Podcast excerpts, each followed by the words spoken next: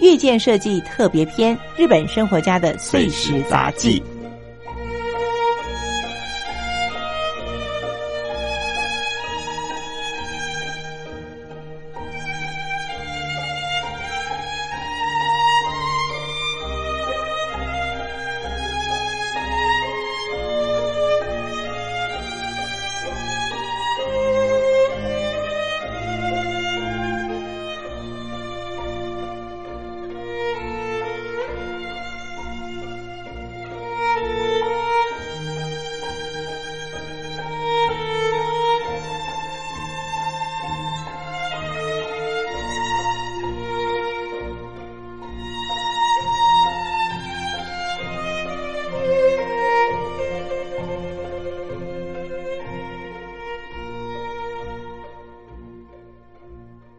月日本又有一个别称，那在这个月日本就会叫神无月。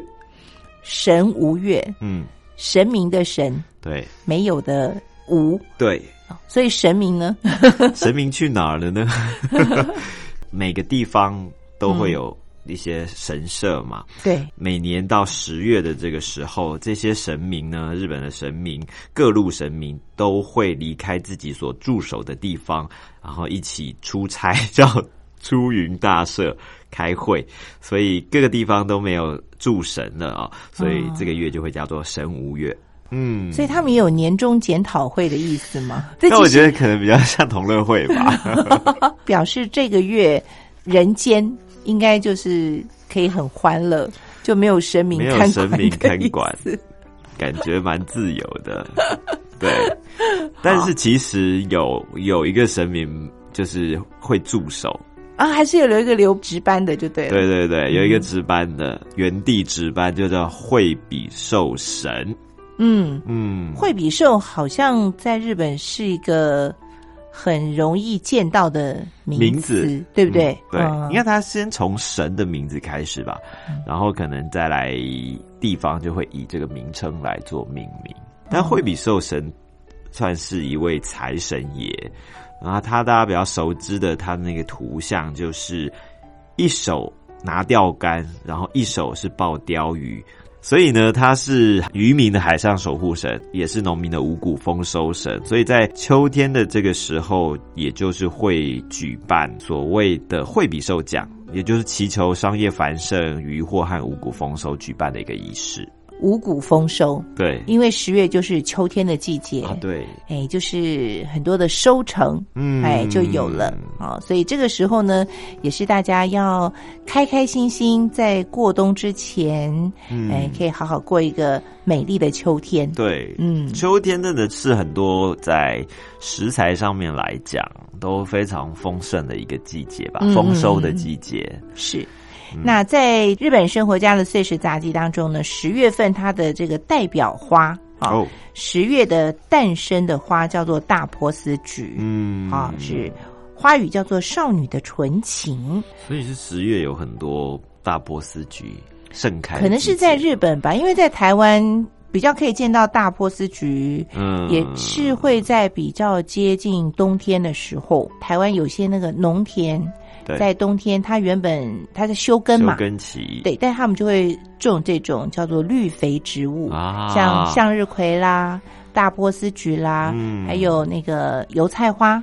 油菜花其实是农人比较喜欢的，因为它还可以摘来吃。嗯哼，对，但像向日葵或是波斯菊，在以前比较少人种。嗯，听说啦，我去打听的结果是，因为它的种子比较贵，嗯。然后因为它就是开花，没有太多的生产，而已，对，只有纯观赏，嗯。所以呢，以前的农民朋友比较不太种，嗯。但是因为现在很多地方都推广观光，对，所以到了呃冬天的时候，有一些农村的地方，嗯。政府也会补助，让他们种向日葵跟波斯菊。哦，对促进地方的观光，因为大家就会去拍照，在台湾很多的农地，到了冬天以后，就会有很漂亮的那个花海的景象。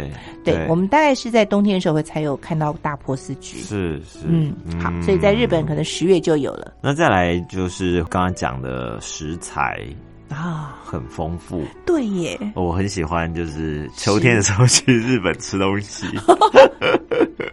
好，所以嗯秋天吃什么呢？哎，水果有柿子。啊，是真的。哦，这日本甜柿是非常好吃的、哦。对对对对，他说柿子当中有单宁和维他命 C，能够促进血液中的酒精排出体外。嗯，这是什么意思？所以是解酒的意思醒酒醒酒的一个水果，哦，蛮适合入菜的。就比方说做沙拉，嗯，嗯，跟大头菜一起做沙拉。哎这一道很特别，我我好像吃过，我觉得蛮好吃的，因为它就是负责沙拉里面的甜度的那个部分。那另外还有鲑鱼，鲑鱼对，很多鲑鱼要回游嘛，啊，对，所以也是秋天也是吃鲑。鱼的这个好时节。对，这个我们刚刚讲秋龟，还有所谓的红龟，还有银龟，白龟是日本最普遍的种类哦。还有，如果不是在秋季的时候，可能就会称为时龟，就是时间的时。还有食不知归，就是不知道是哪一个 季节季节。哦，好，那您还要吃什么呢？芋头，芋头哦，珊姐喜欢吃芋头吗？喜欢啊，怎么吃呢？怎么煮我都吃哎。像我们家的我的家人，嗯。他们就不吃煮成菜的芋头，啊，这个很有趣，就是我是甜的咸的其实都吃了。嗯，但是我的家人就是认为芋头应该是甜的，就是做成甜点的芋头，他们甜吃，汤的芋头是可或是。芋泥蛋糕里头的那种，啊他们可以接受。是是。但是做成菜，比如说煮火锅，火锅不行，不行。诶、好处是，反正只要煮火锅，里头所有的芋头都是我的。啊，对，所以像在这本书里面，他提到芋头，嗯那芋头是所有的芋类的植物当中热量最少，而且很有大量的膳食纤维，也是一个减肥的食物。哦，不管怎么样都是好吃的。是然后它这里头还有介绍一个部分是我最欣赏的，就介绍米。啊，日本也是一个对，种稻的对一个国家嘛，对，对对对。那中国其实也是，嗯，但是我们对米的了解好像没有日本那么讲究，嗯，对，种类跟煮法跟食用上有时候很讲究，很讲究。嗯。所以东龙喜喜欢吃哪一种米吗？哪一种饭？哦，我喜欢吃土锅煮的饭，就它有什么特别的味道？啊？我上次好像是听说，就是他用土锅煮的时候，那个饭啊、嗯米粒啊、嗯就会站起来，就一颗一颗就会站得直直的。锅子太烫了。我印象中，我用土锅吃的，就是那个米就是一粒一粒分明，然后油油亮亮的，那但是很香。嗯哼就焖的很香。在日本就会常常，我觉得就是会吃到觉得很香的米饭。嗯嗯，对，像这边就有讲到，诶，米它又分成新米、谷米，还有谷谷米，还有谷谷谷米。其实就是新米跟旧米啦。嗯哼，哎，它是当年的米叫做新米，嗯，但是去年的米就是谷米，嗯前年的米再加一个古，就是古老的那个古，对对，就是谷子越多就米越旧，是。其实就越不好吃。嗯，嗯，但为什么还要吃旧的米呢？因为没有吃完呐、？OK，, 种太多了，或者你收在那个仓库底下，嗯，对。对，但除非你要丢掉。但我想，其实种稻的人不忍心吧，嗯，因为种稻是很辛苦的。对，所以这边又教大家，比方说可以把它混在一起，新米跟旧米混在一起，嗯嗯嗯，那或者是说在洗米的时候，嗯可以把它确实的搓洗，然后嗯把表面的那个米糠就会产生呃米臭味的那个米糠，嗯把它清洗掉，嗯，所以嗯还可以保持到一个很好的，口感。嗯，对，但是它有一个撇布哎最特别，是就可以放蜂蜜哎，为什么啊？我也不知道。啊，还有加酒或或是加味淋，这个好像我们就比较常会看到了，嗯哎，但是可以每两杯米放入一小匙的蜂蜜，嗯。会别有一番风味，不知道吃起来会不会觉得甜甜甜甜的。下次大家可以试试看。但这可能要先去找到那个谷谷米才行。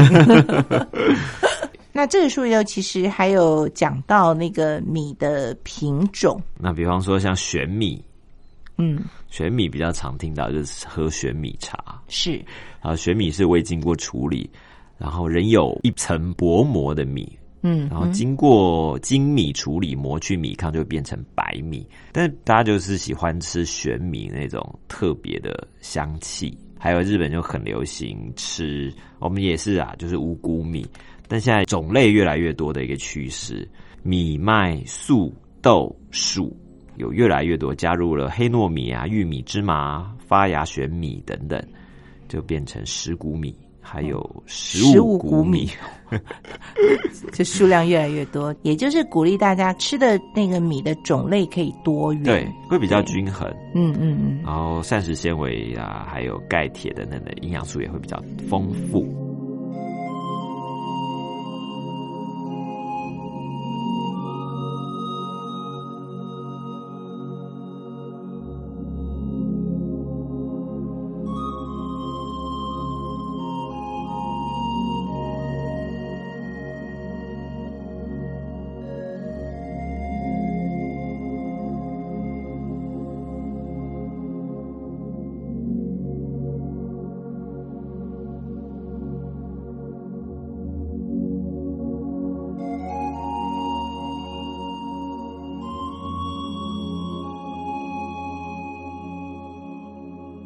但这边有讲到有趣的是，他说把新人职场的新人会叫做新米，资历的久一点的前辈可能会叫做不是叫古米，是 叫古猪，就哦是株式会社的猪哦。哦那为什么会叫新米呢？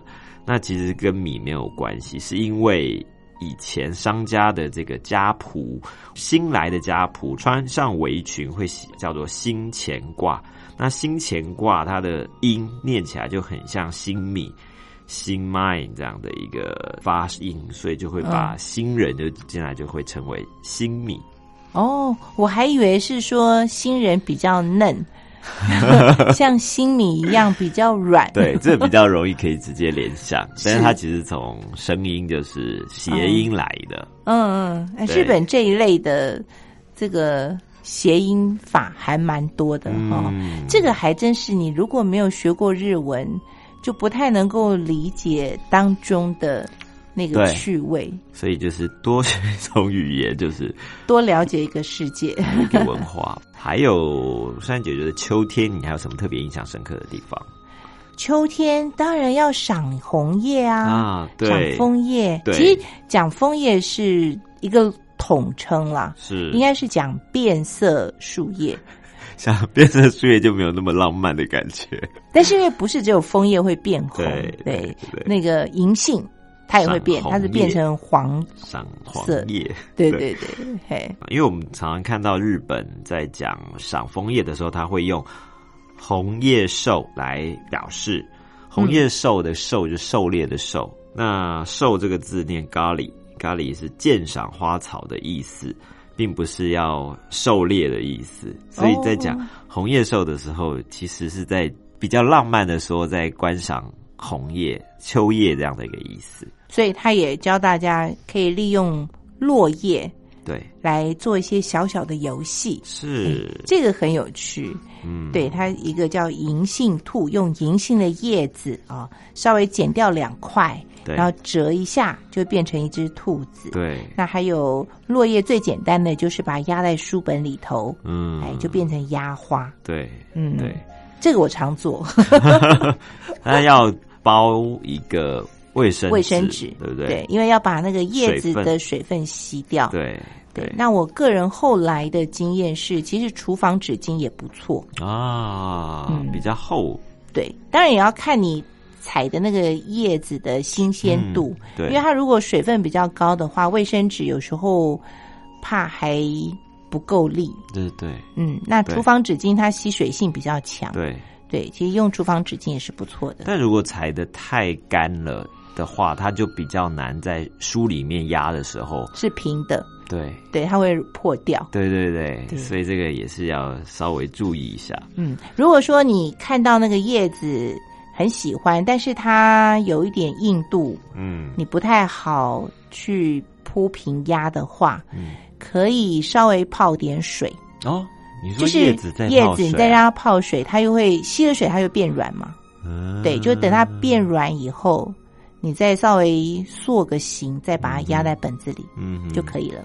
嗯，，对，把这些做好的树叶，嗯，然后也可以就是做成什么压花，或者是放在相框。书签，嗯嗯，我还曾经把我院子里头的乌桕，因为它也是会变色的，嗯我就有一年我就压了很多，然后当伴手礼。